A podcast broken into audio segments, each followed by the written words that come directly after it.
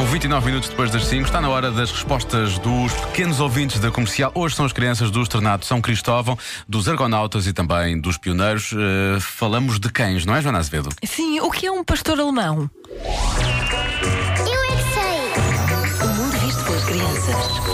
É um cão, quando é adulto, torna-se um cão polícia. Porquê é que se chama pastor alemão? É um cão da Alemanha. Eu acho que ele é castanho e tem dentes que não mordem e é muito bonzinho. Se chama pastor, vocês sabem? Tá, tem sempre aquele pau. É o ajudante da polícia, porque ajuda a segurar os ladrões.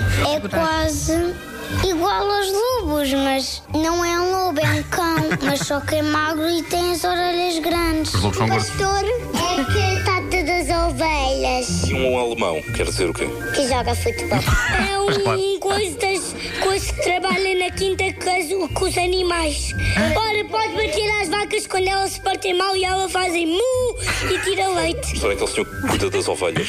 E, e às vezes também cozinha bovos. Eu em casa tenho um cão de segurança. Se, uma, se o meu irmão me magoar, o cão vai dar uma multa. Hum, e um pastor alemão é o quê? Ele saiu na história e foi para, para a história com o capucinho vermelho e comeu. Ah, aqui claramente há a troca com o lobo mau, muito bem. Mas é bonito. Sim, Já sim. tem imaginação. Maravilha.